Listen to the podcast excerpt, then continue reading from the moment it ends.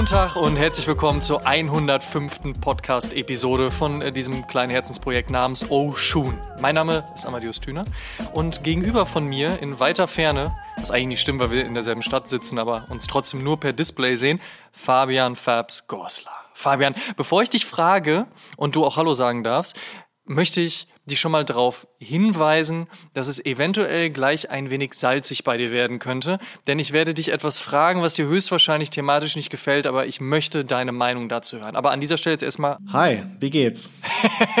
Sehr gut. Und jetzt pass auf.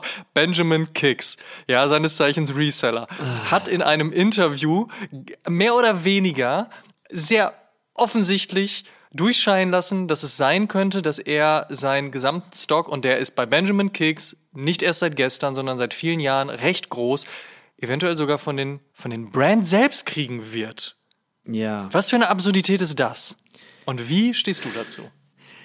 Also, das Thema regt mich nur auf. Ne? Also, als ich das gesehen habe, dachte ich so, what the f, you know? Like, ich, ich habe es gelesen und dachte so, oh Gott, und wenn es stimmt, warum sagt man sowas? Ne? Weil, keine Ahnung, vielleicht wird es so groß, der Shitstorm, dass er sich selbst quasi sein Business versaut, indem er ja, das aber sagt. das wird doch so passieren, oder nicht? Also mal ganz ehrlich, du kannst doch nicht in ein Interview gehen und sagen, Leute, ihr denkt, ich kriege meine Resell-Ware, meinen gesamten Stock nur von Stores. No, no, no, ich krieg sie wahrscheinlich, wenn ihr richtig nachdenkt, sogar von den Brands selbst. Ja. Und ich meine, wie gesagt, Benjamin Kicks ist ja jetzt kein Typ, den man nicht kennt, sondern der macht das Ganze ja schon seit ein paar Jährchen. Und zwar auch auf eine sehr provokante Art und Weise. Ja, sich selbst in ein Meer voller Schuhkartons legen, dauernd zeigen, welche Releases man bekommt, sich auch so ein bisschen über die Brands lustig machen, manchmal so ein bisschen über die KonsumentInnen lustig machen. Wieso kriegt ihr die nicht? Ich krieg die doch auch, ne? Also all diese Dinge und gleichzeitig aber natürlich immer dieser Wunsch, so Respect the Hustle. Ja, Also würde mich wundern, wenn wer auch immer jetzt sein Plug ist, ja, der seinen 7,5 Tonner LKW immer vors Lager fahren lässt, jetzt sagt so, nö, es interessiert mich jetzt nicht, was du da so erzählt hast. Also ganz kurz zu Respect the Hustle. Ich weiß, alle sagen, you know, hate the player, äh, don't hate the player, hate the game. Aber wenn der Player so scheiße ist, dann kann man den Player auch haten, finde ich. Ähm, ich, ich weiß auch nicht, also ich habe, das hat ja alles mit dem Trophy Room Backdoor angefangen, ne? Dass dann alle gesagt haben, ja, ja, Marcus Jordan hat da alles äh, verkauft und die haben sich in einem Hotel getroffen. Das hat Marcus Jordan selbst natürlich abgestritten und meinte so, würde ich nie machen. Aber wenn man dann die Quanti, also die, die Quantitäten sieht, äh, sieht äh, worum es geht, also da haben ja nicht nur Benjamin Kick, sondern es waren, glaube ich, zwei, drei, vier, fünf andere, die haben ja jeweils zwei bis 5.000 Paare gekauft für zwischen 1200 und 1500 pro Paar. Das ist einfach krank. Das heißt, das Trophy Room eigentlich 10, 12.000 Paar Schuhe hatte und am Ende weniger als 1000 released hat. Für mich ist es halt einfach das Gegenteil von dem, was, was, äh, was oder für was die Sneaker-Szene und die Community steht. Ne? Es ist ja eigentlich eine Community und das ist alles andere als Community, meiner Meinung nach. Ja, es hat auf jeden Fall eher den wirtschaftlichen Gedanken dahinter wahrscheinlich. Aber Klar. kannst du dir erklären, warum Marcus Jordan, and I guess he took it personal, er ist ja schließlich der Sohn von Michael Jordan, aber Spaß beiseite, wie er das Ganze auch immer noch unter, nee, nee, das stimmt nicht, feilen kann, während doch jetzt auch sogar Fotos aufgetaucht sind, wie die, gesamten, die gesamte Ware halt auch in das Hotel reingefahren wird? Ja, also er kann es halt versuchen. Ich glaube, ihm glaubt keiner mehr. Äh, vielleicht sein Papa noch, I don't know. Aber ja, ich glaube, das wird schon ziemlich, es hat ja schon Wellen geschlagen, es wird aber wahrscheinlich weitere Wellen schlagen, wahrscheinlich auch bei Nike. Da werden ja wahrscheinlich dann auch andere Retailer sagen, hey, der hat jetzt 90, 95 Prozent von seinem Stock direkt verkauft. Warum haben wir keine äh, Trophy Room Jordans als Stock bekommen? Ne? Das ist ja unfair. Also auf Englisch sagt man Heads will fly oder Heads will roll. Und äh, ich kann mir das schon gut vorstellen. Es war ja auch damals mit dieser einen Frau, die bei Nike gearbeitet hat, äh, deren Sohn auch vor Unmengen Kisten posiert hat und das dann rauskam, dass er mit ihrer Kreditkarte alles gekauft hat oder sowas. Sie ist ja auch geflogen. Und ich nehme an, dass es wahrscheinlich bei Jordan Brand und Nike auch mehrere fliegen werden. Also wenn man heute noch davon spricht, dass Backdoor bedeuten würde, dass mal ein Kumpel eines Skate Shops einem anderen Kumpel, der einen jahrelang supportet hat, einen Schuh überlässt für Retail, aber halt eben ohne an irgendwelchen Raffles teilzunehmen oder wenn Leute denken, dass Reselling damit gleichbedeutend ist, dass man einen Schuh, den man gekauft hat, drei Monate später einfach nicht mehr so toll findet und sich denkt, cool, komm, ich mache damit noch ein paar Mark mehr und dann habe ich wieder Kohle für einen anderen Schuh. Also That shit is reselling. Das ist, das sind Level, sie sind unfassbar. Und ehrlicherweise muss man auch sagen, das ist nicht nur ein US-amerikanisches Ding. Ja. Es gibt Gerüchte auch für Deutschland, für Europa, dass Leute Kontakte direkt zu den Brands haben und halt eben, kein Witz, ihren 7,5 Tonner vors Lager fahren und ihre Sachen aus dem Stock ziehen. Ja, es ist einfach Bullshit. Sorry, aber so ist es halt. Ja, das Game hat auf jeden Fall ähm, diverse Seiten. Manche findet man schön, manche findet man weniger schön. Mindestens bietet es uns aber die Möglichkeit, uns darüber zu unterhalten oder uns darüber aufzuregen. Tut genau. mir leid, Fabian. Der muss da was sein. Kommen wir zu den schönen Dingen, zu den latest Pickups. Was gab's Tolles bei dir, Fabs? Ja, relativ viel. Ne? Ich bin ja nicht einer, der äh, haufenweise Schuhe kauft oder zumindest nicht mehr. Ähm, aber in den letzten Wochen habe ich den A Cold Wall Converse Aeon Active Z oder CX äh, mir geholt. Das ist dieser neue, sehr futuristischer aussehender Schuh. Ähm, der mhm. sieht fast aus wie ein Yeezy, den habe ich sogar hier. Ähm, ich kann ihn dir ja mal zeigen. Ähm, der hat ja diesen Yeezy Colorway. Die Sohle ist so ein Green Glow. Dann hat man am Sockliner so ein schönes Rot, Neonrot und ähm, der Upper ist grau. Finde ich ganz nice, super bequem, relativ bulky und ist auch ein Slip-On. Ich mag ihn. Klingt nach Sommer. Ja, auf jeden Fall. Sommer, Shorts, äh, vielleicht ein paar Isemiyaki-Pants. äh, Natürlich.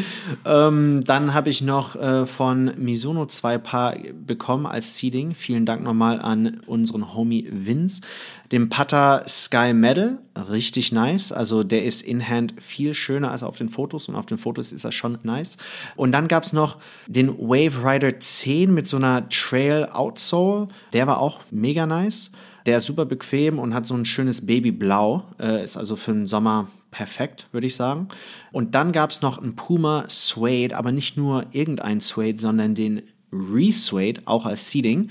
Und das ist ein Projekt, wo Puma ähm, mit der Circular Economy, also mit recycelbaren Schuhen oder die testet quasi. Wir als O-Schuhen-Team werden diese Schuhe jetzt bis äh, November, Dezember tragen dürfen. Dann kommen sie zurück an Puma und werden dann in die Erde eingepflanzt und äh, zu Kompost. Was eigentlich ziemlich cool ist, weil ja viel heutzutage über, äh, you know, Green gesprochen wird. Nicht nur Greenwashing, aber auch halt environmentally friendly, wie man besser sein kann als Konsument, aber auch als Brand. Und ich finde es auf jeden Fall sehr spannend, dass sich Brands immer wieder neue Sachen einfallen lassen. Äh, der Schuh ist ganz nice. Äh, das ist, wie gesagt, ein Suede mit einem Wildleder-Upper. Und ja, der ist äh, total beige, hat so eine schöne Gum-Outsole. Ähm, also auf jeden Fall ein sehr schöner Sommerschuh. Und ein Projekt, was wir ja jetzt in den nächsten Monaten begleiten werden. Dazu wird es auf jeden Fall auch noch im Laufe der nächsten Wochen und Monate ein paar weitere Informationen geben. Definitiv was, was man als sehr spannend äh, labeln kann und wie gesagt, was wir auch begleiten werden. Genau. Und du, was hast du äh, die letzten paar Wochen dir geholt? Ich habe ja in unserer letzten Episode schon erzählt, New Balance 650 ALD mhm. und äh, sah mich dann aber dem Problem ausgesetzt, erstens Ewigkeiten darauf warten zu müssen. Wobei, ich bin ja über StockX gegangen, dementsprechend ging es schneller bei mir als bei den Leuten, die den Schuh gepreordert haben und den dann gekriegt, also gewonnen haben, weil die mhm. haben den teilweise jetzt noch nicht. Als ich ihn bekommen habe, musste ich leider feststellen, dass der 650 nicht so ausfällt wie der 550 und in meinem Falle definitiv nicht true to size ist, sondern eine halbe Nummer zu groß. Dementsprechend musste ich den 650 leider wieder für die Zeit gehen lassen. Ein Schuh, den ich ja, zwei Stunden hier hatte, bevor ich ihn dann weitergegeben habe für denselben Preis, für den ich den gekauft habe. Ähm, und habe mir dann den 650 ALD nochmal in einer halben Nummer kleiner bestellt. Das hat dann wieder ein bisschen gedauert und jetzt ist er hier und jetzt freue ich mich und bin zufrieden. Also von daher, das hat schon mal funktioniert. Dann gab es den New Balance 574 Marblehead. Das ist ein Seeding, deswegen Shoutout an New Balance und vielen Dank an dieser Stelle. Ein Schuh, der dem, was Teddy Santis gerade auf dem 99 V1, V2 und V3 veranstaltet hat, sehr nahe ist, was ich total spannend finde finde, weil der 574 nämlich schon vor einigen Wochen rausgekommen ist. Und man sich jetzt die Frage stellen kann, ist Teddy Sanders als Creative Director von Made in USA doch so einflussreich? Spaß beiseite ist er natürlich, aber so einflussreich, dass halt sozusagen die komplette General Release Linie und V1, V2 und V3 sind ja auch als General Releases gedacht. Das ist ja jetzt keine ALD Collab, aber eben durch seinen Namen mit einem Hype versehen dass das auf diese wirkliche General Release Linie übergegangen ist, dass sie den Colorway übernommen bzw. leicht verändert haben oder es einfach nur Zufall ist. Man weiß es nicht, so oder so ist der 574 aber ein unfassbar guter New Balance Sneaker und eben dieser Colorway sehr, sehr stark. Dann habe ich mir den Nike Air Trainer One Photon Dust geholt mm, und musste anderthalb Augen bei der Qualität zusammendrücken, weil, naja, sind wir mal ehrlich, der Nike Air Trainer One hat auf jeden Fall bessere Zeiten gesehen und die waren eigentlich 1987, als er rausgekommen ist. Also da konnte man sicherlich noch von einer guten Qualität sprechen. Das ist es jetzt gerade wirklich nicht. Ich kann nachvollziehen, dass ein Schuh, der eben so alt ist, also eben so viele Jahre auf dem Buckel hat, eben aufgrund von Leisten, von Produktionsänderungen und ähnlichen Dingen nicht mehr den ganz hundertprozentigen Shape zurückbekommen hat. Das kennen wir ja unter anderem auch bei einem Nike Air Max One, bei einem 90er, aber auch bei einem Gelite 3 von Essex. Das kann ich noch nachvollziehen, aber warum man dann so ach, qualitativ nicht hochwertiges, drücken wir es mal nett aus, Material verwendet, das geht sich für mich irgendwie nicht aus. Verstehe ich nicht.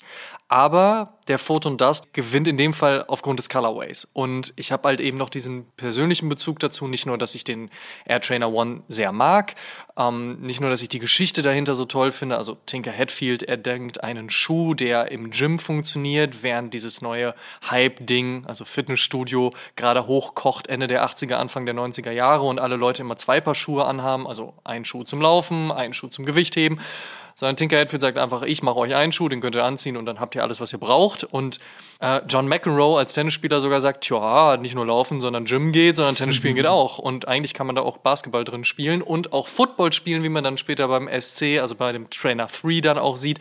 Also diese ganze Story finde ich großartig, zumal ich eben auch meinen Vater darin habe Tennis spielen sehen und von daher habe ich da einen besonderen Bezug zu. Ähm, und deswegen habe ich, wie gesagt, auch anderthalb Augen zudrücken müssen, als ich dann gesagt habe, komm, der muss aber ran, weil der Colorway einfach so stark ist. Ich hoffe zwar, dass das, was dann auf dem Air Trainer One noch passiert, nochmal eine bessere Qualität bekommt. Wahrscheinlich wird es eher darauf hinauslaufen, dass das nur die Travis Scott Collabs kriegen werden, die ja auch immer noch anstehen und da bin ich mir sehr sicher, die auch kommen werden. Aber das sehen wir dann. Um, und last but not least gekauft den Adidas Skateboarding Samba mit und von Jason Dill. Fucking awesome. Großartiger Typ, großartige Brand. Samba eh ein sehr klassischer, guter Schuh. Überholt noch nicht mein Fave bei Adidas, die Adidas Gazelle, aber sind ja trotzdem nah beieinander. Und auch mit dieser Clear Outsole, ansonsten weißes Obermaterial, schwarze Stripes, so einfach ein sehr, sehr guter Schuh. Und ich glaube, dann reizt auch für die letzten paar Tage und Wochen. Schauen wir mal, was demnächst wieder ins Haus steht. Ich habe da schon so ein, zwei verrückte Ideen. Falls jemand noch einen Air Jordan 1 Union, also egal ob äh, der eine oder der andere Colorway in einer US 9,5 zu verkaufen hat, let uh, me know. Okay. Noch bin ich nicht fündig geworden zum jetzigen Zeitpunkt der Aufnahme, aber wer weiß, worüber wir dann in der 106 sprechen werden. ja, to be continued, oder wie man so sagt. Kommen wir zu dem, was wir heute an den Füßen tragen. What's on my feet today what's on your feet today, Fabs? Uh, heute hatte ich die Levi's New Balance 99er V3, die grauen an. Nice, schön. Ja, sehr bequem. Ich muss aber sagen, da die ziemlich, nicht, nicht dick, aber halt ziemlich massiv sind wegen dem Denim und dem, äh, dem Wildleder auf dem Upper. Mhm werden die relativ schnell oder werden meine Füße zumindest relativ schnell warm in den Schuhen. Das ist doch schön im Winter. Im Winter vielleicht schön, aber da wir jetzt fast äh, die ganze Woche fast, fast, fast 20 Grad hatten hier in Berlin. Ja, nicht die beste Wahl dann. Nee, nicht die beste Wahl, aber trotzdem richtig cleaner Schuh. Ich finde, der sieht, ich, ich mag halt, dass der so ein bisschen mit den Materialien spielt und äh, trotzdem sehr klassisch aussieht. Äh, deswegen ist er momentan so ziemlich mein Go-To. Aber Amadeus, was hattest du heute? Ich bin noch klassischer geworden als du. Ich habe mir 992 in OG Grey reingeholt. Sehr ähm, cool. Ohne Collab, ohne alles. Schlicht, easy. Dazu eine dunkelgrüne Putter-Jogginghose. Und in dieser Kombination, wenn man sich das jetzt mal so vorstellt, wunderschön. So, ähm, kommen wir ins Thema der 105. Episode, würde ich vorschlagen. Let's go. Fast jeder, der sich in den letzten 17 Jahren mit Streetwear oder Sneaker auseinandergesetzt hat, hat von ihm gehört oder sogar vielleicht einen seiner Blogbeiträge gelesen. Sein in 2005 gegründeter Blog High Snobiety ist zu einem der einflussreichsten Medienplattformen unserer Kultur geworden. Die Rede ist natürlich von David Fischer, der OG Snob. Ein Mann, dessen Passion für Brands und Releases unsere Geschmäcker bereits seit fast 20 Jahren geprägt und informiert hat. Snobiety hat es dank Fischer in der Zeit nicht nur geschafft, sich durchzusetzen und die Streetwear-Community zu etablieren, sondern ist heutzutage mehr als nur in ganz großen Anführungsstrichen ein Blog. Heißt Nobiety ist Anno 2022 ein Magazin, ein Shop, eine Agentur und neuerdings ein NFT-Studio. Nicht nur, weil ich fast fünf Jahre lang die Ehre hatte, für Highsnob zu schreiben, freue ich mich sehr, dass wir David heute im Podcast begrüßen dürfen und mit ihm um seine Liebe zur Kultur, sein sehr erfolgreiches Unternehmen und die Zukunft von Streetwear zu sprechen. David Fischer, welcome to the show. Danke, freue mich bei euch zu sein. Wir freuen uns, dich im Interview begrüßen zu dürfen. Mm, first things first. Was war eigentlich dein allererster Sneaker, an den du dich aktiv noch erinnern kannst? Oh, der erste Sneaker. Äh, ich erinnere mich an zwei ähm, besonders gut. Einmal äh, ein Air Force One mit. Das war so ein geiler dunkelblauer Air Force One mit mit äh, der amerikanischen Flagge auf, äh, auf dem Strap. Und ähm, der zweite ist dann tatsächlich wahrscheinlich schon der Air Max 97.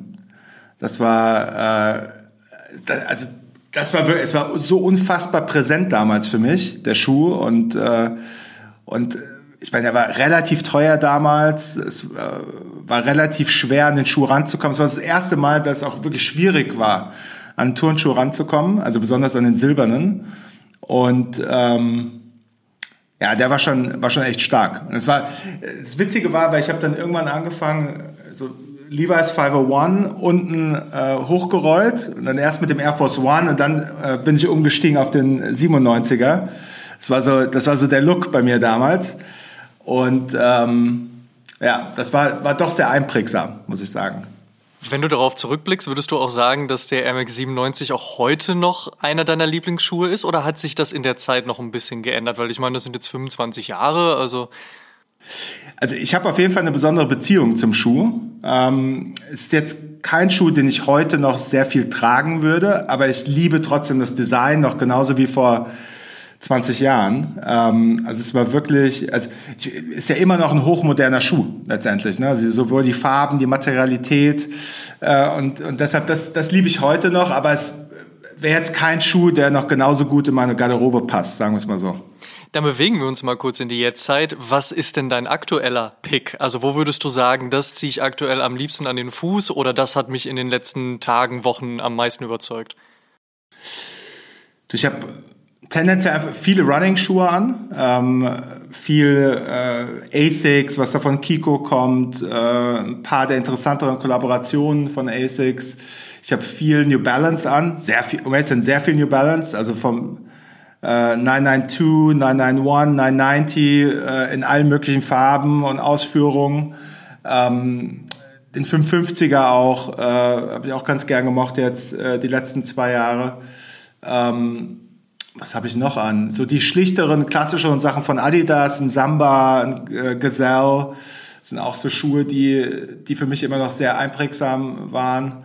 Kann mich auch noch genau erinnern, wie ich irgendwie 2000, 2000 2001 oder so in, in Mitte zum ersten Mal in den Original Store bin, habe hab mir so einen braunen Gazelle gekauft dann ein paar Jahre später kam ja der von Neighborhood. Also es sind, äh, habe ich irgendwie auch eine ganz, eine ganz besondere Beziehung ähm, zu dem. Deshalb den, ist lustig, den packe ich so alle paar Jahre wieder aus. Also so ein Schuh alle zwei, drei Jahre habe ich wieder, habe ich wieder Bock auf einfach so einen crispen weißen Samba oder oder einen geilen Gesell. Ähm, Finde ich auch sehr gut.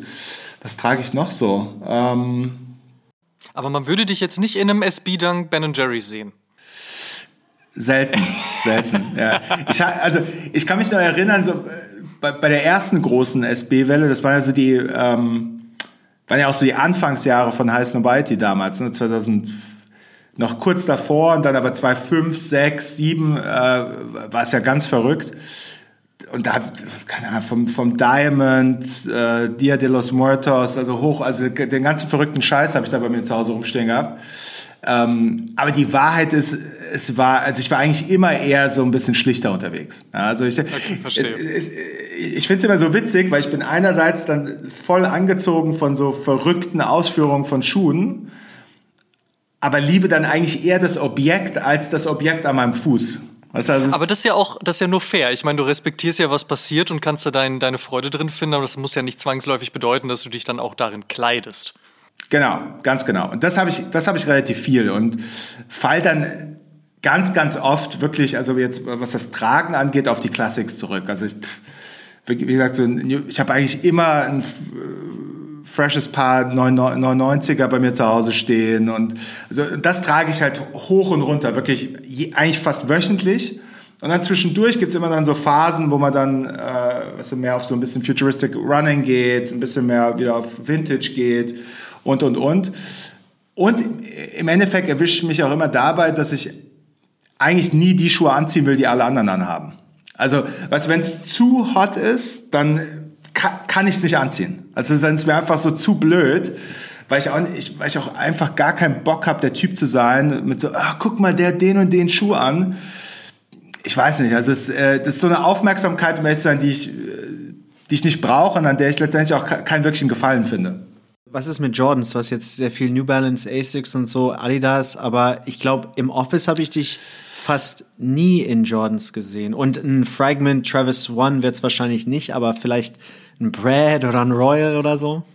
Ähm, habe ich, hab ich natürlich alles. Äh, habe auch, äh, hab auch alle Travis, äh, Jordan 1er, Low, High. Ähm, Finde ich auch echt schön, muss ich sagen. Super geschmackvoll. Also, ähm, aber das fällt dann bei mir leider, so, so geil ich es finde, in diese Kategorie zu viel Aufmerksamkeit. Und bin dann eher der Typ, der die Schuhe kauft und dann drei Jahre später rausholt, wenn so ein bisschen, was weißt du, der Hype abgebaut ja. hat. Ähm, weil ich finde es, um ehrlich zu sein, auch gewissermaßen lächerlich, weißt du, also irgendwie einen Schuh zu tragen, der irgendwie 1500 Euro kostet, irgendwie, fühlt sich irgendwie komisch an. Ähm, aber ich liebe natürlich den Air Jordan 1, also ist überhaupt keine Frage. Ist natürlich ein super geiler Schuh. Ähm, war mir aber jetzt generell die letzten paar Jahre einfach zu inflationär. Also, weißt du, du hast das Gefühl gehabt, also gerade in Europa, wo der Mit ja auch noch so unfassbar populär ist, dass das Gefühl gehabt, dass jeder Zweite auf der Straße im, äh, im Jordan 1er rumrennt. Und das ist dann für mich immer so, ist gar keine bewusste Entscheidung, aber da merke ich bei mir dann so, dann kann ich sowas nicht tragen. Also ist dann, hm, verstehe ich. Dann ziehe ich lieber was an, was, was, was so in Anführungszeichen niemanden interessiert, aber worin ich mich dann wohlfühle. Ähm, und äh, ja, aber ja, habe ich natürlich. Ich habe auch den Dior Jordan 1er. Also es, ist dann so, es juckt dann irgendwie doch. Weißt du, so, ah, brauchst du irgendwie doch. Aber was machst und, du dann äh, damit? Liegen die dann in einem Lager? Hast du da jetzt ein halbes eigenes Haus? Ich meine, wenn du schon sagst, du hast all diese Dinge, dann gehe ich fast davon aus, da schlummert noch ein bisschen mehr im Archiv. Aber hast du ja. wirklich ein Archiv oder ist es tatsächlich so, Box nehmen in die Ecke und dann ist es okay? Ja, also ist jetzt, ist jetzt nicht so ein äh, gut sortiertes äh, also du hast Lager kein, kein oder, oder, eine Kollektion. nein, nein, nein. Nee, und, und jetzt, ich habe hab, hab mich selbst auch jetzt nie als Sneaker-Sammler äh, gesehen. Also äh, Interesse, ganz klar, brauchen wir nicht drüber reden. Äh, wahrscheinlich äh, auch mehr als 99,9 Prozent der anderen Menschen. Aber ähm, es ging mir jetzt nie so darum, also da jetzt eine Sneaker-Kollektion aufzubauen. Ja, also das... Ähm, ich habe auch, ich habe dann jahrelang auch Sachen im Keller stehen gehabt. Dann bin ich so irgendwie zehn Jahre später in den Keller rein und habe gemerkt, dass äh, die Hälfte davon so hingegammelt ist. So oh, irgendwelche äh, Yeezys noch von Nike und und und. Da habe ich gedacht, so, okay, komm, das, äh, das macht doch keinen Sinn. Wann gab es denn die bewusste Entscheidung, dass du Bock darauf hast, darüber zu schreiben, was dich alles so interessiert? Also die, die Wahrheit ist wahrscheinlich nie, äh, weil ich, ich bin ja in das Thema Blogging so ein bisschen reingestolpert äh, damals. Ne? Das war, äh, um ganz ehrlich zu sein, es war eigentlich eher ein Interesse an, an, an, an Blog-Plattformen und an dieser neuen Technologie, als dass jetzt äh, irgendwie in mir äh, Begeisterung hochkam, dass ich jetzt unbedingt journalistisch irgendwie mich äh, beschäftigen möchte. Und hab, hab wie gesagt, habe dann damals ja äh, auf Blogspot äh, einen Account gemacht und und ich muss ja irgendwas schreiben, um überhaupt zu sehen, wie das, wie das funktioniert und habe dementsprechend dann über die Sachen geschrieben, äh, die mich interessiert haben. Und es war eigentlich am Anfang auch noch viel breiter. Also es war, ging es über die coolsten neuen Hotels, die coolsten neue Möbel, also wirklich so Design, Lifestyle, Mode natürlich auch. Und dann kam einfach das meiste Feedback zum Thema Streetwear und, äh, und Turnschuhe. Und so hat sich eigentlich heißt Weite so von ganz alleine über die ersten paar Monate fokussiert. Und, äh, und dann kam natürlich auf einmal, was, in der Sekunde, wo ich dann auf einmal gemerkt habe, shit, hier kommen ja echt Menschen hin und, und schauen sich das an, äh, einmal am Tag oder zweimal die Woche, dann wurde, wurde eigentlich dieser Ehrgeiz bei mir geweckt, okay, also da, da ist jetzt eine gewisse Erwartungshaltung auf der anderen Seite da. Jetzt dass muss da immer, geliefert werden. Genau, immer äh, freshes Zeug kommt und jetzt muss geliefert werden. Und, äh, und dann, also war ich wie obsessed. Also wirklich jahrelang, also die ersten also von 2005 bis 2012 habe ich fast jeden Post geschrieben. Also wirklich fast jeden Post. Ich, meine, ich kann mich an, äh, an Jahre erinnern, da habe ich 30, 40 Posts am Tag selbst geschrieben. Ja, also wirklich Tag und Nacht. Ähm, ja, ja, also deshalb, äh, und, und ich bin ja heute, äh, kennt Fabian ja auch, bin ja schon auch sehr aktiv, jetzt nicht im Schreiben, aber äh, wenn du in den heißen Mighty News Slack Channel reingehst, dann gibt es wahrscheinlich niemanden, der so viel kommentiert oder beiträgt, was jetzt ja, genau. Links angeht. Oh, hier kommt David. Oh, der Nervige schon wieder. 100 Prozent. 100 Prozent. Ähm, aber ich kann mich nicht zurückhalten. Und, das, und da geht es mir, by the way, also da geht es mir überhaupt nicht um Kontrolle, sondern im Gegenteil, sondern es geht einfach, also einfach unfassbar starkes Interesse und, äh, und äh, mir gefällt, also es geht ja letztendlich mehr um Kuration. Ja? Und, mhm. äh, und das liebe ich heute noch. Sachen zuerst finden, Sachen zu, zuerst erzählen. Ähm, und, äh, und deshalb, ich, es gibt keinen Tag, 365 Tage im Jahr, wo ich nicht äh, ein paar Webseiten checke, gucke, was Neues gibt. Und es ist ganz, einfach ganz natürlich, es ist einfach in mir drin. Auch wenn ich natürlich zum Glück für alle natürlich nicht mehr schreibe. Ja, weil da, da war ich jetzt nie besonders talentiert. Licht unter den Scheffel gestellt nennt man das Ganze, glaube ich. Ähm, aber was liest und checkt ein David Fischer denn dann tagsüber? Was guckst du dir an? Ach du, alles, alles möglich. Ich habe so ein paar japanische Seiten, die, äh, auf die ich immer drauf gehe, ähm, weil Japan schon irgendwie so einen ganz besonderen Platz bei mir hat. Ähm, es war, also weil ihr müsst euch vorstellen, 2005, wie ich dann äh, also wirklich nochmal viel tiefer in das Thema Mode, also das Interesse gab es für mich schon immer, aber nochmal auf einem ganz anderen Level in das Thema Mode und, und Streetwear eingestiegen bin, war natürlich diese Welt, die Nigo und Hiroshi Fujiwara aufgebaut hatten, war der Wahnsinn für mich. Ne? Also es war einfach diese unfassbar crispe Ästhetik, aber die, dieses Bewusstsein für Qualität, aber auf, auf einem Hoodie, auf einer Varsity Jacket, auf einem T-Shirt das war eigentlich für mich die Faszination damals, diese, diese Elevation eigentlich von Skate Fashion. Ja, und ich war auch vorher, ich war in den 90ern Stüssi gekauft und DC und alle, alle möglichen Sachen. Und diese neue Interpretation von, von diesen Streetwear-Staples und von Turnschuhen und, und dieser Elevation äh, von dieser Mode, das war eigentlich das, was mich so gepackt hat. Ja? Und es war ja dann wirklich von 2003, 2004 onwards kam ja diese riesige Welle an amerikanischen Marken von äh, The Hundreds und Ten Deep und Crooks and Castles und äh, wie sie alle heißen, die, die da voll rein sind äh, in die Schiene. Und das war faszinierend, weil du hast jede Woche eine neue Marke gehabt. Also das kann man sich heute gar nicht mehr vorstellen. Wirklich jede einzelne Woche kamen ein, zwei, drei neue Marken raus. Und, und wir waren immer, was wir haben über das erste T-Shirt geschrieben. Ja, also was von ganz vielen Marken. Ja, und, äh, und, aus, und einige gab es ein Jahr, einige gab es drei Jahre, einige gibt es heute noch. Ähm, und, äh, und das war schon, äh, war schon echt spannend. Und genau, deshalb Japan war, war natürlich da immer ein paar Schritte voraus. Und, äh, und hat, hat mich echt fasziniert, weil natürlich auch die japanische Ästhetik auch so, so unfassbar crisp und clean immer war. Ähm, vielleicht, was das angeht, auch wieder so ein bisschen näher an der europäischen ja, und ganz schöne, äh, ganz schöne Balance zu dem doch eher lauten amerikanischen. Und ähm, ja, das war, das war super geil. Und genau, bei, und bei Heiß und Weite ging es ja in den ersten, es ging ja nur um Amerika und Japan. Nichts anderes. Ja, es war nur hoch und runter von Fragment, Double Taps, Neighborhood, äh, Undercover, Comme des Garçons, das hat ja alles bei uns wirklich 2005 stattgefunden. Ja, und äh, war natürlich lustig, weil um mich herum niemand nur irgendwas schon mal gehört hatte. Also ich habe da, hab da nur über Sachen geschrieben, wo mich alle angeguckt haben, sag mal, äh, was ist denn das hier für ein Scheiß? Und verflucht teuer ist es ja auch noch. Ähm, es war schon, war eine lustige Zeit. Erfüllt dich das mit Stolz, wenn du heute drauf schaust und siehst, was die Brands für sich per se natürlich geschaffen haben, aber dass ihr bzw. du das auch von Anfang an irgendwo mitbegleitet habt?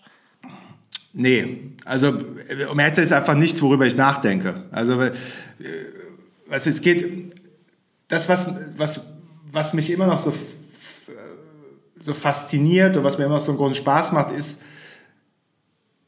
dass wir einerseits natürlich junges Talent über Heiß und Mighty supporten können und immer wieder neue Leute auf die, auf die Global Map bringen, aber andererseits auch die Fähigkeit auf unserer Seite permanent zu transformieren, ja, von, vom Blog zum Magazin, zur Agentur, zum Consultant, zur Marke, zum Retailer. Und um ehrlich zu sein, da bin ich schon beschäftigt genug. Da kann, kann ich mir keine Gedanken machen, ob ich stolz bin auf, äh, auf irgendwas. ähm, das ist, äh, nee, ist, also, ist, äh, ist ein Gedanke, der mir fernab ist, um ehrlich zu sein. Und, äh, und natürlich finde ich es cool, aber ich finde es cool, weil, weil, weil ich meine Passion ausleben kann. Nicht, weil also, was, also da, darum geht's mir letztendlich. Deshalb sitze ich hier immer noch äh, 14 Stunden am Tag und mache das, was ich mache, weil, weil es macht einfach derbe Bock. Ja, und äh, das, das ist eigentlich das große Glück dabei. Ja, und äh, weil es gibt ja immer dieses Klischee, ja, do what you love, so ist äh, ja, easier said than done, um ehrlich zu sein. Aber die Wahrheit ist, ich habe hab wirklich das Glück gehabt, das machen zu können und, äh, und natürlich mit Heiß und Whitey auch so eine, letztendlich eine Firma zu schaffen, die auf mich zugeschnitten ist. Also auf das, was ich gerne mache, auf das, was mich interessiert. Und das Schönste dabei ist natürlich, andere Leute mit auf, äh, mit auf die Reise zu nehmen und, äh, und mit den vielen Menschen um mich herum jetzt äh, Sachen zu bauen. Äh, und genau, das, das treibt mich eigentlich an. Es hat ja als One-Man-Blog angefangen. Und dann wurde es ja irgendwann mal zu einem richtigen Unternehmen. Wann wurde dieser Schritt gegangen? Wie sah das aus? Wer war der erste Heiß Mitarbeiter und wie hat sich das angefühlt? Ja, also ähm, es war relativ lange eine One-Man-Show, um ehrlich zu sein. Also und es stimmt vielleicht nicht ganz, aber, aber es, war, es war relativ lange ein sehr kleines Setup. Ähm, also ich habe ja, wie gesagt, von 2005 habe ich ja Heiß und Mighty gemacht, dann 2007 habe ich ja sogar noch, auch noch alleine Selectism angefangen. Also habe dann zwei Blogs geschrieben, ähm, habe dann aber relativ schnell gemerkt, dass das äh, einfach nicht machbar ist. Und äh, da kam dann äh, kam ja Jeff Cavallo dann an Bord und hat praktisch den Selectism-Teil äh, übernommen, was, was Editorial angeht. Und dann von 2005 bis 2012 gab es eigentlich nur so ein loses Netzwerk an Contributern um Heiße Weite herum. Die waren zum Teil äh, auf Retainer dann für uns geschrieben und die saßen in London, in New York und, äh, und überall auf der Welt verteilt. Aber das, also ich kenne die Zahlen nicht mehr genau, aber das waren fünf bis zehn Leute maximal und jetzt auch nicht alle Vollzeit. Ne? Also es war wirklich ein, ein relativ kleines, tightes Setup und äh, wie gesagt, deshalb habe ich ja auch also die ganze Zeit damals noch fast alles selbst gemacht. Ja? Und dann kam irgendwann, ähm, also die erste wirklich so riesengroße Erleichterung war Pete Williams. Ja? Also Pete kam dann an Bord ähm, und, äh, und Pete war so, ich habe auf einmal gemerkt, ich brauchte ihm nichts erklären. Der, der, der, der versteht's, der weiß, welche News für uns passen, der weiß, welche Speed das Ganze braucht.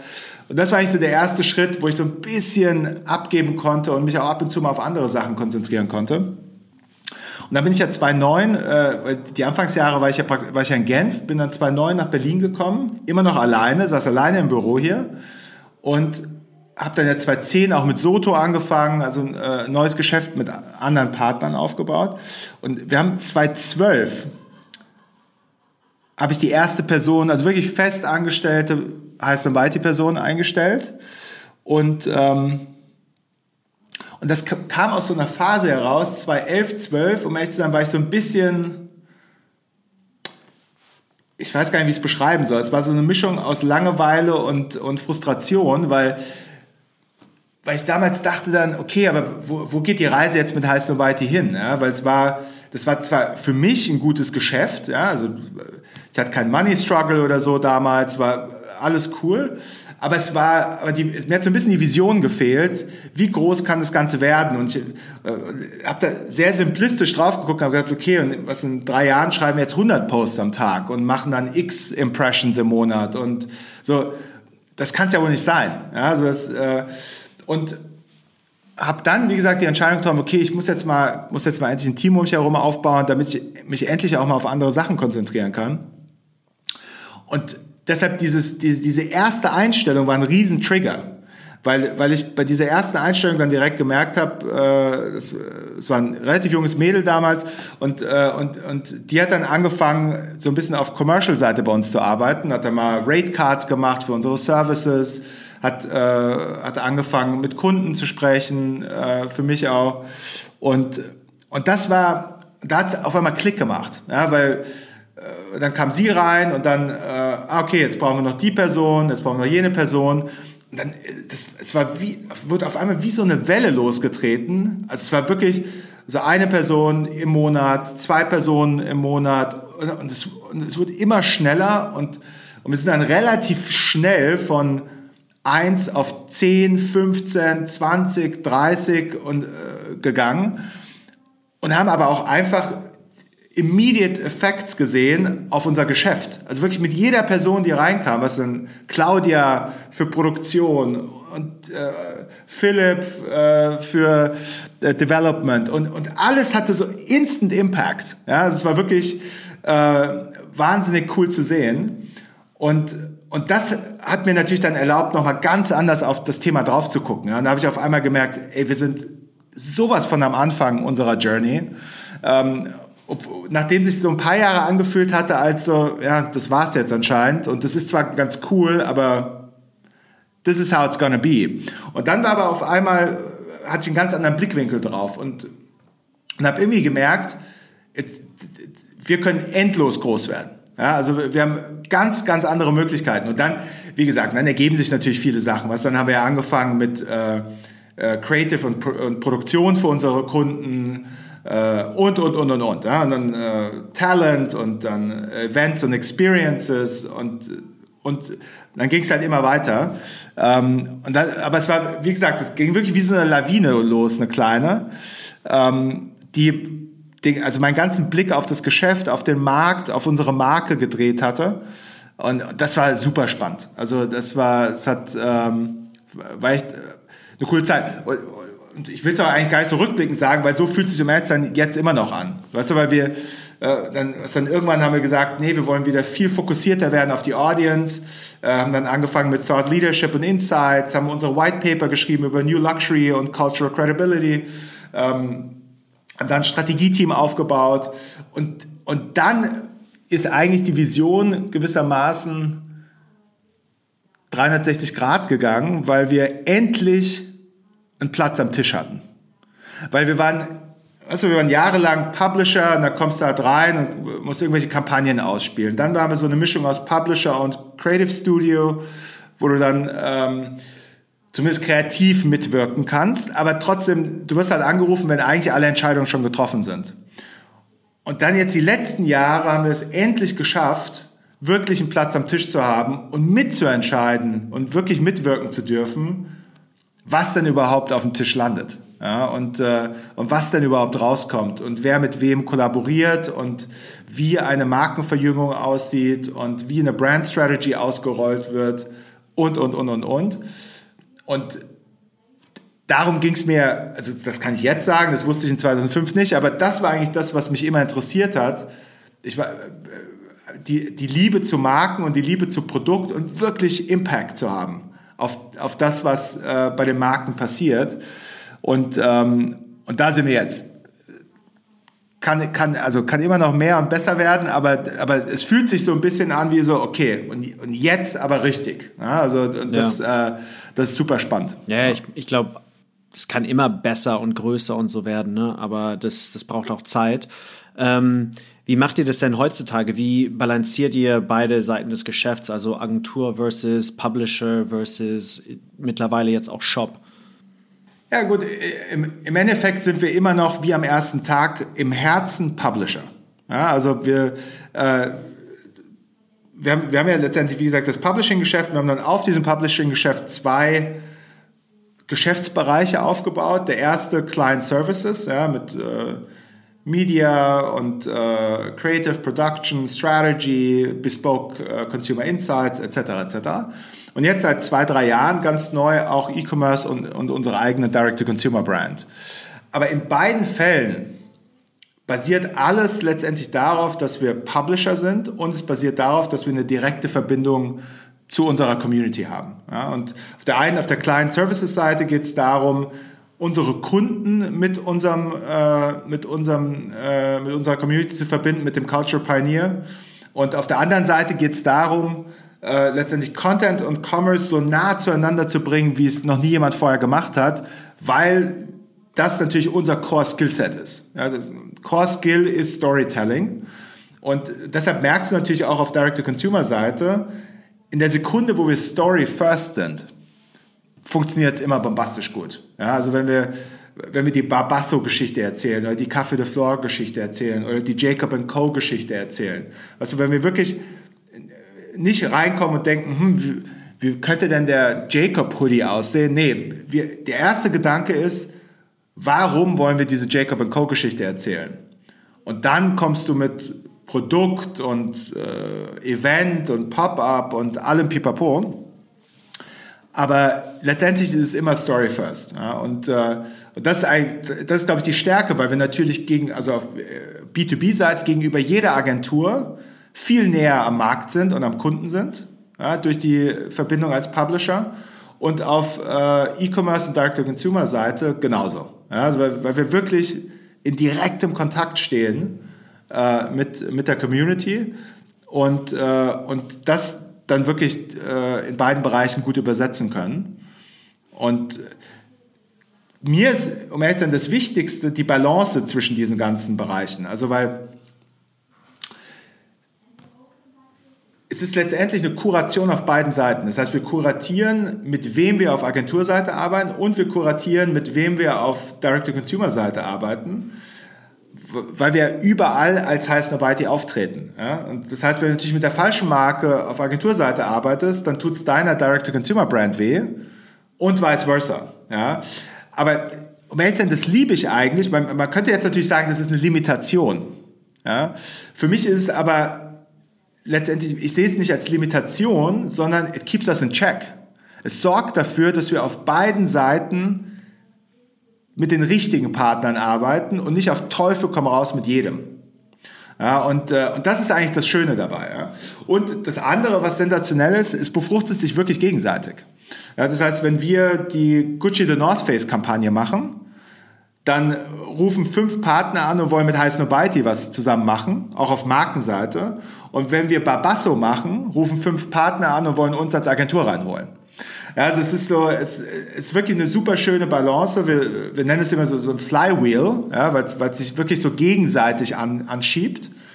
Ähm, das ist eigentlich das Tolle am Geschäft. Der ist nicht so, also wir, wir, wir machen keine, keine Klamotten, um mehr Advertising-Deals zu verkaufen, sondern wir machen Klamotten, weil wir passioniert sind, Klamotten zu machen. Wir sind sitzen hier und reden stundenlang über das Stitching am Hoodie und die Cord und den Fit und das Material.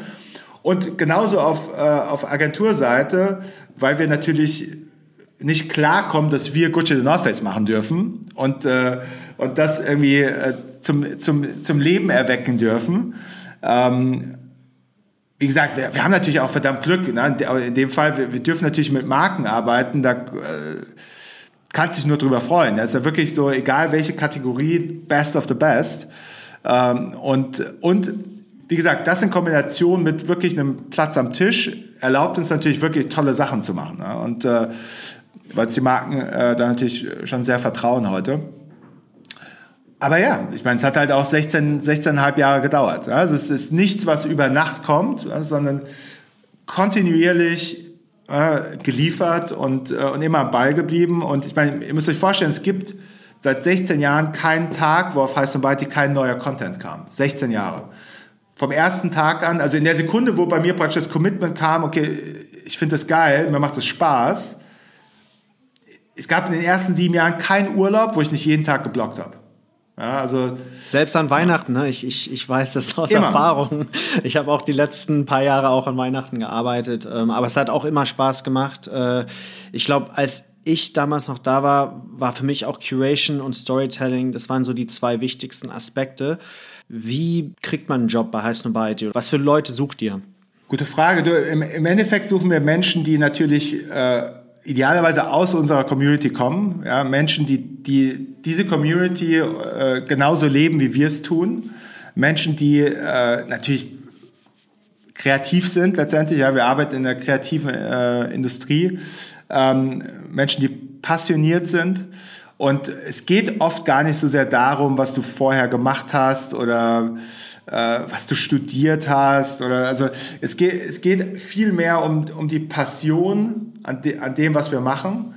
Und, äh, und, es, also, und ich will, will eigentlich auch, also habe unglaublich gern Leute um mich herum, die, also die sich wirklich auch selbst einbringen. Ja, also, und dafür musst du dann natürlich auf einer Wellenlänge sein. Ne? Und wenn das der Fall ist, dann, weil das Schönste ist doch, ich meine, einerseits kann ich in Anführungszeichen meinen Traum hier verwirklichen, aber idealerweise können das andere natürlich auch. Ja? Und dann halt in ihren Pockets. Ja? Also der eine im Bereich der Tutorial, der andere im Bereich Produktdevelopment, der nächste im Bereich Agentur. Ähm, das, äh, also das, äh, also hier gibt es ja nicht so ein von, von oben herab, ne, my way or the highway. Ja? Und, und ich glaube, das Schöne ist wirklich, so, also wenn, wenn du zu uns kommen kannst und, und wirklich auch deine eigenen Werte äh, und, und Visionen mit einbringen kannst. Und das, äh, das versuchen wir. Und wie gesagt, und die Besten sind, sind natürlich dann Leute, die erstens aus, aus dieser Kultur kommen, Leute, die aber natürlich einen gewissen Drive haben und, und eine gewisse Ambition haben, auch weiterzukommen. Ähm, und, äh, und Leute, die, die sich erlauben, nicht so eingeschränkt über Sachen nachzudenken, ja, sondern ja, weil das, wenn wir eins bewiesen haben über 16 Jahre, also es geht ja ständig um, um dieses Breaking Down von Barriers, ja, Barriers zwischen Streetwear und Luxus, äh, Barriers zwischen Agentur und Publishing, Barriers zwischen Agentur und E-Commerce, also, weißt du, würdest du, hättest du 2005 jemandem erzählt, was wir heute machen, der hat gedacht, sie haben absoluten Schaden. Ja, also das, das geht nicht, ja, hätten sie dir gesagt. Ja. Genauso wie, wie sie uns heute das immer noch oft sagen. Ja, ihr könnt nicht das und das machen. Doch, können wir. Ja, also können wir auf jeden Fall. Ähm, musst halt richtig machen. Ja. Und ähm, wie gesagt, ich glaube, das, das ist so der Mindset, den du, den du brauchst. Und äh, das Tolle mittlerweile, ich meine, mit Wachstum und mit, mit, vielen, äh, mit vielen Leuten im Team, das erschwert natürlich auch viele Sachen. Du hast einen viel größeren Apparat und, äh, und, und, und. Es ermöglicht dir aber natürlich auch viel, viel, viel mehr. Ja, wir könnten niemals so viele tolle Geschichten erzählen, so viele Produktprojekte machen, so viele Kollaborationen, so viele Events, wenn wir nicht äh, dieses Team hätten. Und ja, deshalb, äh, es ist... Äh, ja, es macht, macht, macht schon unglaublich viel Spaß. Ja? Also so viele tolle, junge, kreative Menschen um sich herum zu haben. Und für eine Marke wie Ice Whitey ist natürlich also noch mal viel wichtiger, weil, weil die Mission ist ja keeping, keeping the culture pioneer ahead of the curve. Ja? Und äh, wie gesagt, da äh, kann ich OP natürlich, kann ich nicht der Einzige sein, der hier, der hier am Werk ist, sondern da muss natürlich auch immer die nächste, die nächste Generation äh, wieder mit reinholen, die dir dann hilft, äh, das auch wirklich tagtäglich zu leben. Ähm, und äh, ja, das ist schon super spannend. Der Shop hat sich ja jetzt in den letzten zwei Jahren enorm entwickelt und verändert. Wie sieht es heute, also wie sieht es 2022 aus? Was für Brands äh, führt ihr? Was deckt ihr ab? Ich habe gesehen, in den letzten Wochen waren auch ein paar ziemlich coole Sneaker-Collab-Releases, ähm, was als ich noch da war, vielleicht nicht immer der Fall war. Also es scheint sich so ein bisschen, als ob der Store sich jetzt noch mal einen Schritt weiter etabliert hat und so ein bisschen mehr Respekt hat. Ja, du, ich meine, man darf nicht vergessen, wir haben, wir haben natürlich klar Vorteile gegenüber jetzt einem ganz neuen Shop, von dem man noch nie was gehört hat. Äh, dadurch, dass wir mit, mit vielen Marken äh, auf anderer Seite zusammenarbeiten. Nichtsdestotrotz wollen die natürlich auch alle gucken, was wir machen und ob das passt und ob ihre Marken da gut reinpassen und, äh, ob das ordentlich präsentiert wird und, und, und, und, und. Deshalb ist, glaube ich, relativ normal, dass, dass man auch auf der Seite eine gewisse Entwicklung vollzieht. Und äh, ich meine, Fabian, das weißt du ganz gut. Wir haben ja, wir haben ja erstmal angefangen mit Drops damals, ne, weil wir gesagt haben, okay, wir müssen weißt du, wir können ja nicht von einem Tag auf den anderen einfach einen, einen Shop anschalten. Ja, und was sagt die Audience, sag mal, was ist bei euch los? Ähm, deshalb, es ging uns ja ganz stark darum, erstmal unsere Community mit auf die Reise zu nehmen. Das heißt, Somebody in Zukunft nicht nur Content-Plattform ist, sondern auch Commerce-Plattform. Ja?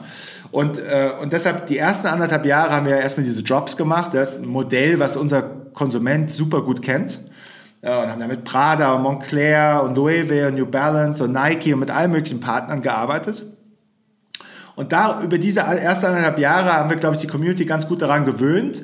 Ah, ich kann bei Heiße Malte jetzt nicht nur noch lesen, sondern ich kann auch ab und zu Sachen kaufen. Ja. Und es war eine super interessante Zeit, weil wir ganz viele Sachen gelernt haben. Wir haben gelernt, dass, äh, dass die Audience von uns Kunstwerke kauft, dass ihr von uns äh, Luxuskleidung kauft, Streetwear, Turnschuhe, also dass wir in diesen ganzen Kategorien spielen können. Ja.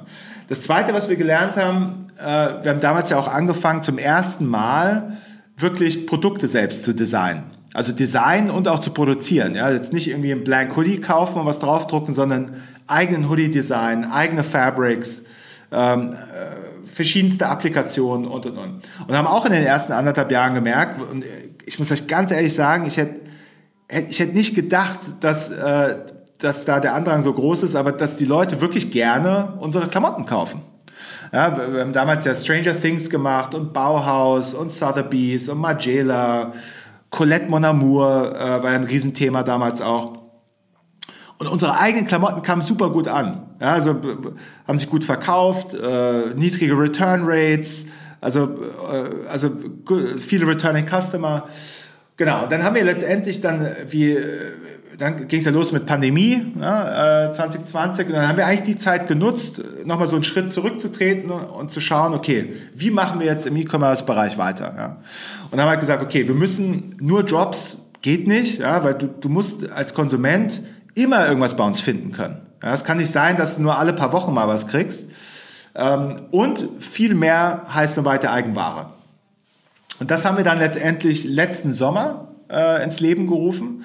Äh, haben angefangen mit 50, 60 Marken. Ja, und und äh, ich würde sagen, es ist ein sehr schöner New Luxury Brand Mix. Also wirklich von Jules Sander über Maison Margiela, Dries Van Noten, also so in der Luxus, äh, auf Luxusseite, über Akne, äh, paar geile Outdoor-Marken, Snow Peak and Wander, äh, dann natürlich äh, alle Footwear-Brands, äh, die so relevant sind in unserem Space. Ähm, und haben, haben da, glaube ich, eine sehr schöne, aber teite Kuration hingestellt, mit Stone Island und, äh, und ein paar anderen. Haben dann gesagt, da oben drüber äh, fangen wir jetzt an mit High Nobiety Produkten, die nicht kollaborativ sind. Ja, wir haben ja viel kollaborativ gemacht vorher und haben gesagt, okay, jetzt fangen wir mal an, äh, auch Sachen nur unter der High Nobiety Brand zu machen und sind da dann auch relativ schnell seit letztem Sommer in andere Kategorien gegangen. Ja vorher sehr Jersey-based, viele T-Shirts, Hoodies, Caps. Ähm, haben, äh, haben, dann angefangen mit Water Shorts, äh, haben angefangen mit äh, Knitwear, mit Shirting. Und das wirst du jetzt gerade dieses Jahr nochmal super stark sehen. Also wir gehen jetzt wirklich die, in den nächsten zwölf Monaten in alles. Eig eigene Outerwear, eigene äh, Pants, eigen entwickelte äh, Shorts in allen möglichen Styles, Knitwear in allen möglichen Formen. Also werden da wirklich zur, äh, zur Full-Look-Brand letztendlich äh, in den nächsten zwölf Monaten. Und da oben drüber haben wir natürlich immer noch unsere, unsere äh, einmal Kollaboration, ja, ähm, die Jacob Co's und Barbassos. Und wir haben auch natürlich unsere Flagships. Ja, und äh, die Flagships ähm, sind ja eigentlich aus Colette Mon Amour heraus entstanden. Ja, weil wir bei Colette Mon Amour zum ersten Mal gemerkt haben, diese Formel äh, Content, Commerce und Experience ist erstens etwas, was nur wenige, wenn überhaupt irgendjemand so gut kann wie wir. Und ähm, dass es auch uns erlaubt, also ganz viele geile Marken on board zu bekommen und mit denen ganz tolle und exklusive Sachen zu machen. Und haben ja praktisch auf dem Colette Mon Amour Modell haben wir dann ja die neuen Flagships gebaut. Ne? Das Hauptflagship heute ist äh, Not in Paris, was immer im Juni zur Paris Fashion Week läuft. Berlin-Berlin zur äh, Berlin Art Fashion Week im September. High Art zu ähm, Art Basel Miami Beach. Und jetzt ein neues, äh, was noch niemand weiß, was nächsten Monat kommt, äh, heißt dann bei die Sports. Ja? Äh, also zum, zum, Thema, zum Thema Sport.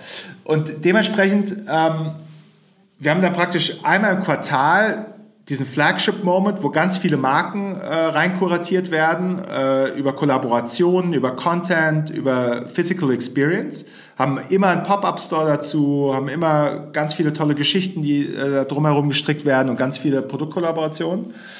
Ähm, und äh, wie gesagt, die regulären Flagships. Und das ist jetzt eigentlich so diese, die Pyramide sozusagen. Ne? Third-Party-Buying, Inline heißt Nobiety und dann Flagships und Kollaborationen. Und das, ich glaube, jetzt geht es erstmal darum, nächsten Schritt das zu perfektionieren. Ja, und so ein bisschen uns zu finden. Weil der Plan ist, um ehrlich zu jetzt nicht äh, das nächste Endclothing oder der nächste Mr. Porter zu werden, ähm, mit keine Ahnung, 600 Marken im Sortiment, sondern es geht eigentlich darum, immer eine tighte Third-Party-Curation zu haben und dann einen ganz, ganz starken Fokus auf uns selbst zu setzen. Ähm, also ich, ich glaube, man kann fast sagen, wir, wir gehen dann eher in eine Kith-Richtung, ja, äh, wenige Marken, aber doch Third-Party auch, ja, um so ein bisschen das richtige Environment zu schaffen und dann äh, großer Fokus auf, äh, auf die eigene Marke.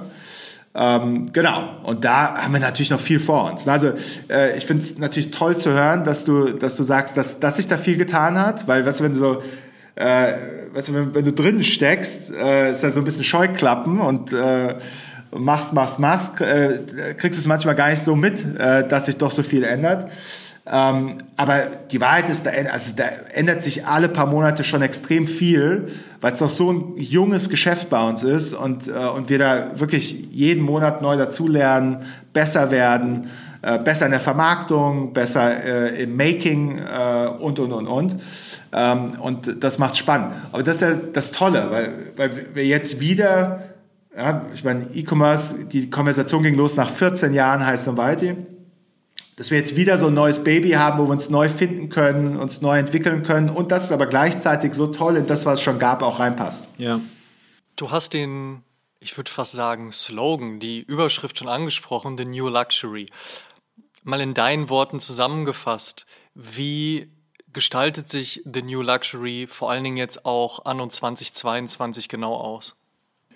Ja, New Luxury ging ja los 2018, 19. Äh, mit, mit unserem ersten White Paper zu dem Thema und ich glaube, äh, damals ist uns einfach aufgefallen, dass, dass junge Konsumenten Luxus ganz neu verstehen. Ja, und äh, und äh, dass, äh, dass Luxus nicht mehr, dass dann nicht mehr nur um Preis geht, nicht nur um Status geht. Ähm, es geht, nicht darum, was du kaufst oder was du anders, sondern es geht darum, was du, was du weißt ja, über eine Marke oder ein Produkt. Ähm, und äh, wir hatten ja damals so eine, äh, als Opener vom White Paper so eine Top Ten Liste der Luxusmarken der Audience.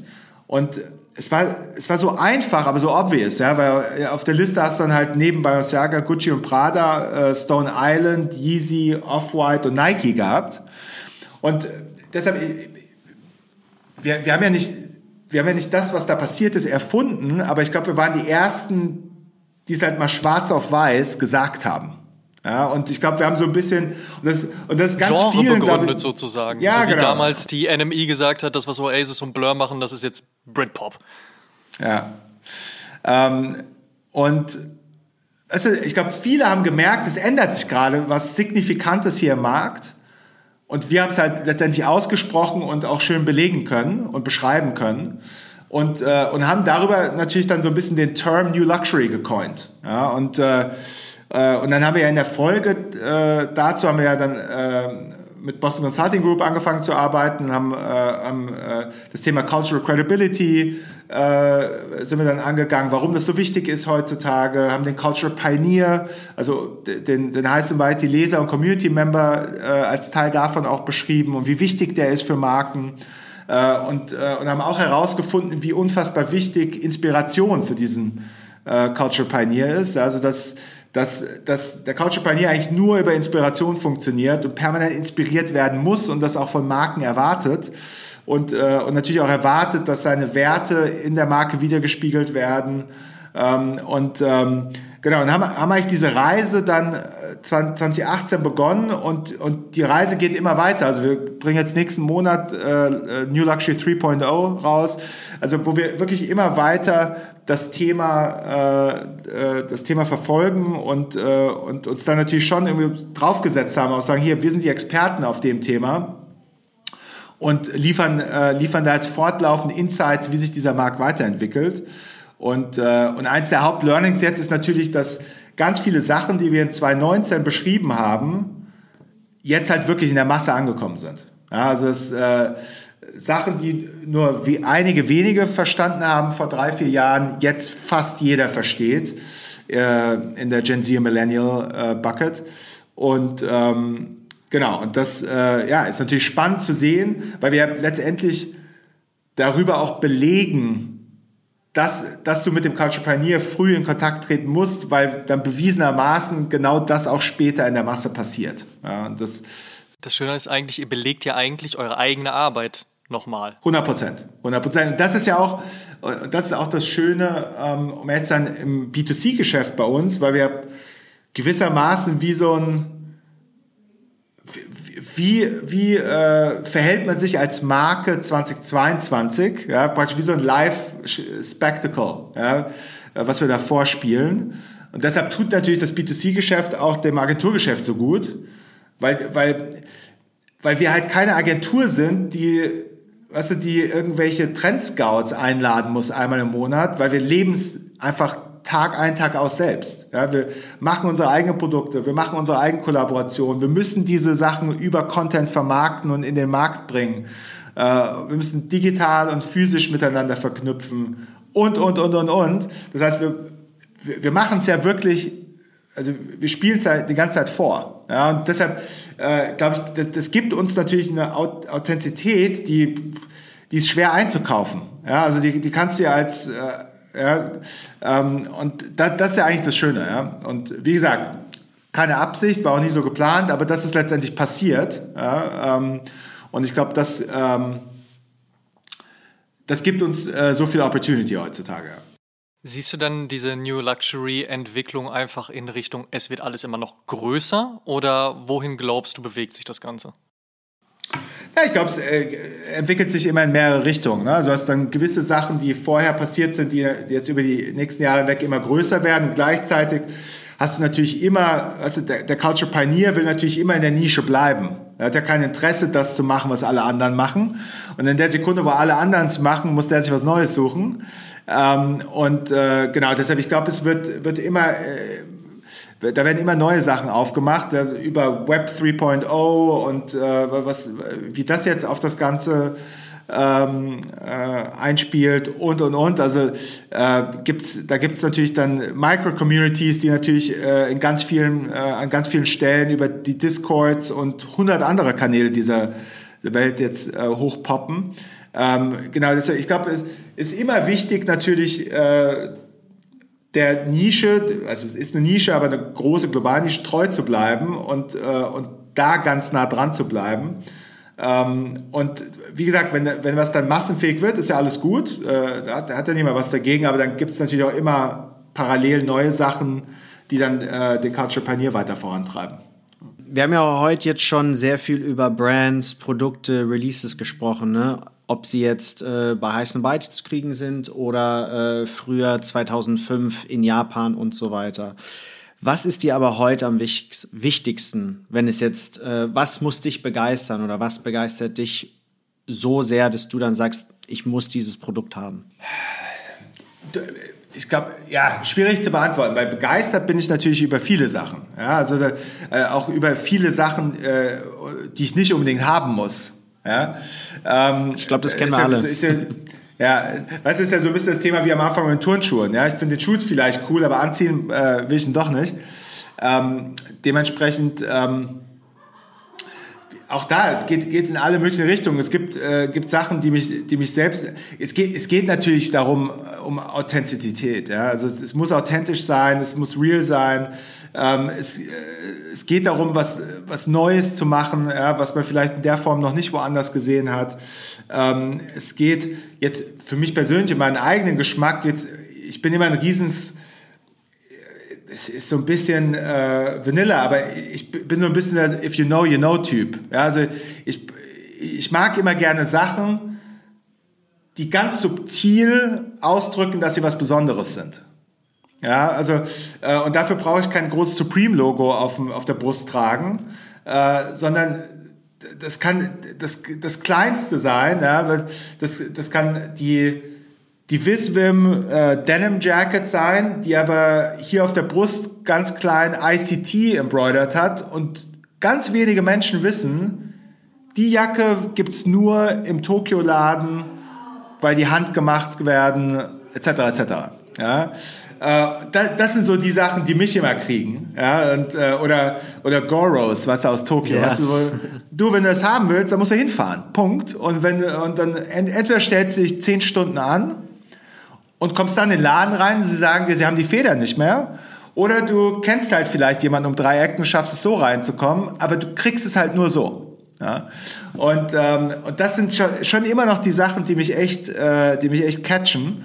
Ähm, diese äh, ist einf also einfach, aber, aber gut und, äh, und äh, deshalb mag ich auch so mal wie Jound, was bin großer Fan von, was, weil du einfach weißt, they fucking care. Weißt du, so, alles ist da, wo es sein muss und Sachen, die man nicht braucht, sind nicht da. Ja, also ähm, das ähm, finde find ich schon, ähm, das, das mag ich schon immer, schon immer sehr gerne. Und dann, du, manchmal werde ich auch, äh, erwische mich dann auch so, so ganz plumpe kommerzielle Sachen zu mögen. Ja, also kommt irgendwie die Gucci New York Yankees Cap raus und äh, und ich komme nicht klar, so, weißt du, finde es voll cool. Und dann bin ich aber, und dann ist aber halt leider das Gucci in Rot auf die dunkelblaue Kappe gestitcht. Und dann nehme ich halt ein Edding und mach's Gucci schwarz, weil ich überhaupt kein Interesse, weil ich überhaupt kein Interesse habe, dass, dass, dass da Gucci draufsteht. Aber ich habe schon Interesse, dass Gucci ist. Weißt du, also so, ähm, das ist so ein bisschen, also ich hätte zum Beispiel lieber das Gucci-Logo nur drin gehabt in der Kappe als draußen. Ähm, aber das sind so die Sachen, die, äh, die mich persönlich immer triggern und die ich mag. Ähm, the New Luxury wird zu The Subtle Luxury, würde ich sagen hier. Naja, das, das ist jetzt natürlich schon auch sehr persönlich, ja, muss man sagen. Also ich, ich, ich, ich mag ich, die, also wenn es richtig ist, kann es auch laut sein. Weißt? Also ich glaube, äh, äh, da, da kommt es immer so ein bisschen drauf an, äh, was es ist. Ähm, aber du, du willst ja auch, weil du willst ja auch, dass Sachen durchbrechen und ankommen. Ja? Und, äh, und wie gesagt, wenn es da mal was braucht, was lauter ist, zum Beispiel, ich habe äh, bei der Jacob Co. Kollektion, ja, da, in den ersten Versionen der Kollektion das war alles sehr subtle, ja, und äh, also geschmacklich tipptopp. Aber irgendwann meinte ich dann zum Team, Leute, Jacob McCall ist nicht subtle.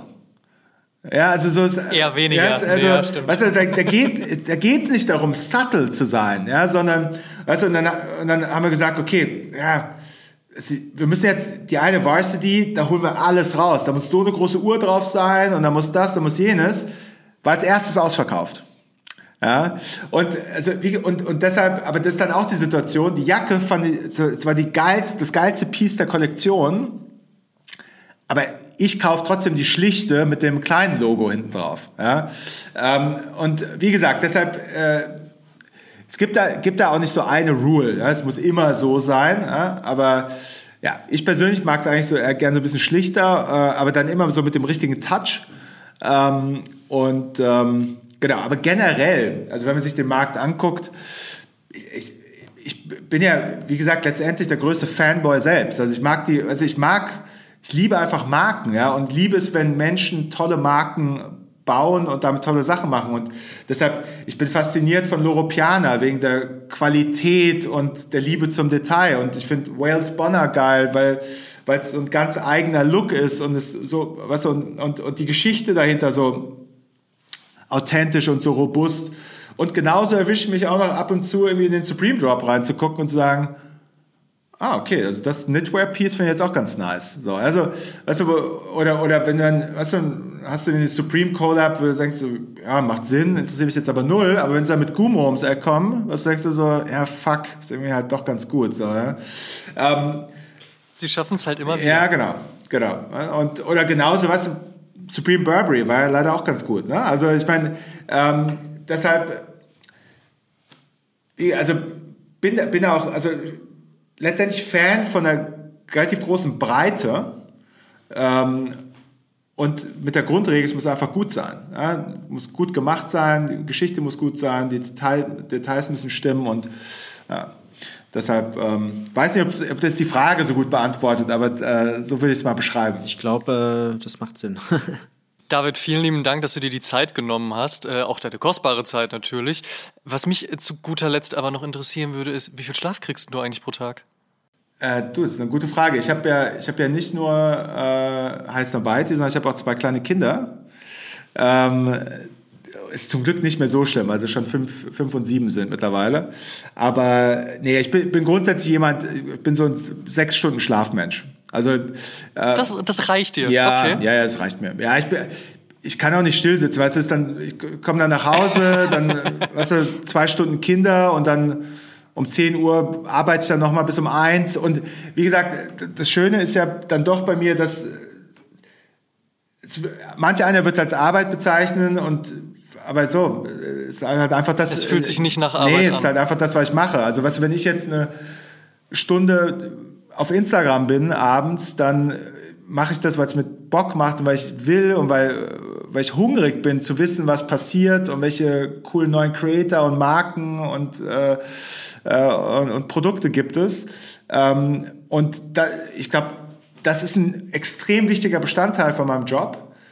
Ähm, aber es fühlt sich natürlich nicht an wie Arbeit. Ja, sondern weil so der eine liest halt ein Buch und ich mache halt dann äh, eine Stunde Instagram oder gucke mir nochmal irgendwie den nächsten Drop an oder telefoniere mit unserem US-Team oder, oder, oder. Äh, deshalb, ja, also es gibt, gibt wenige Tage, an denen ich so vor eins, halb zwei ins Bett gehe. Ja. Alright. David, vielen lieben Dank für deine Zeit. Mach's gut, bis ganz bald. Dankeschön. Macht's gut.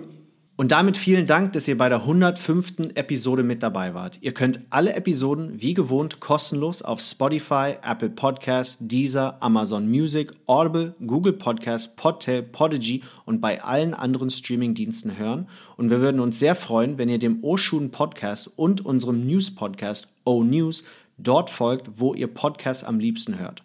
Schaut auch auf Facebook und Instagram.com-oshun-podcast vorbei und interagiert mit uns und der Community. Checkt auf jeden Fall auch die Sneaker-Suchmaschine Sneaker Jägers und werdet Teil der Sneaker Jägers Community. Supporten könnt ihr uns unter anderem mit einer positiven 5-Sterne-Bewertung bei Spotify und Apple Podcasts.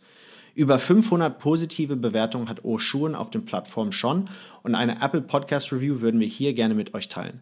Darius161 schrieb, Hammerpoddy. Seit Tag 1 ein perfekter Podcast für Sneakerliebhaber. Vielen Dank. Tut uns einen Gefallen und supportet die Podcast und erzählt mindestens einem Freund oder einer Freundin, die sich für Sneaker und Streetwear interessiert, von uns. Show some love. Dankeschön. Wir hören uns in der nächsten Episode wieder. Bis dahin. Macht's gut. Ciao, ciao.